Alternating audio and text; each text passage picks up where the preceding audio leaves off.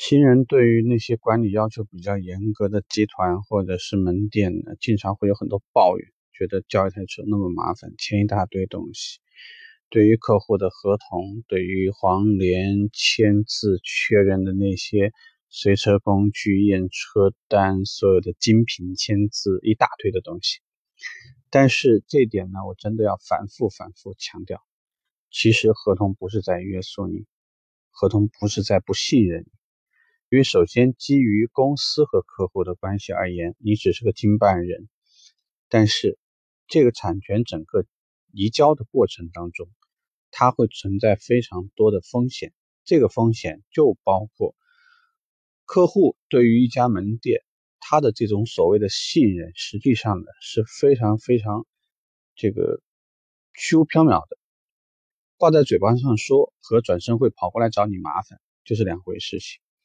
所以有很多当时必须确认掉的内容，你一定要跟客户签字确认，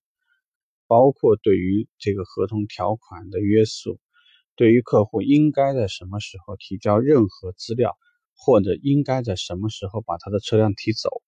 包括客户在车辆验收的时候，时候既然已经签字确认，代表我们已经按照标准进行了车辆的验收。使用的讲解，包括随车工具的移交，包括保养手册、维修手册这些东西的移交、填写这些工作，我们都做完了。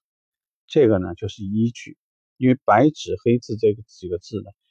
这个古往今来它都是有法律效应。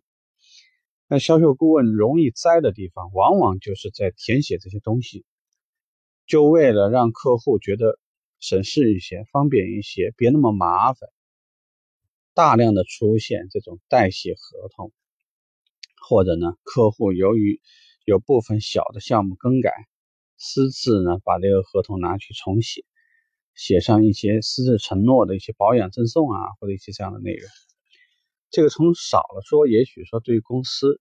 你形成的就是一个经济损失；但是从大了说，如果这台车已经涉及到三包当中有关于这个。索赔啊，或者说这辆车退车换车条例的话，